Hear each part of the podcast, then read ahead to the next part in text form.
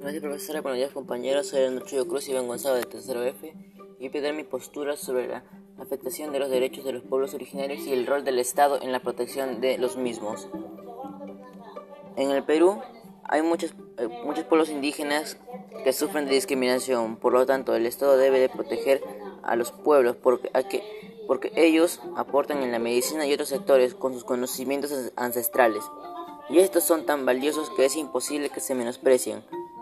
Por tanto, pido que el Estado deba de protegerlos para evitar que sigan disminuyendo. Muchas gracias.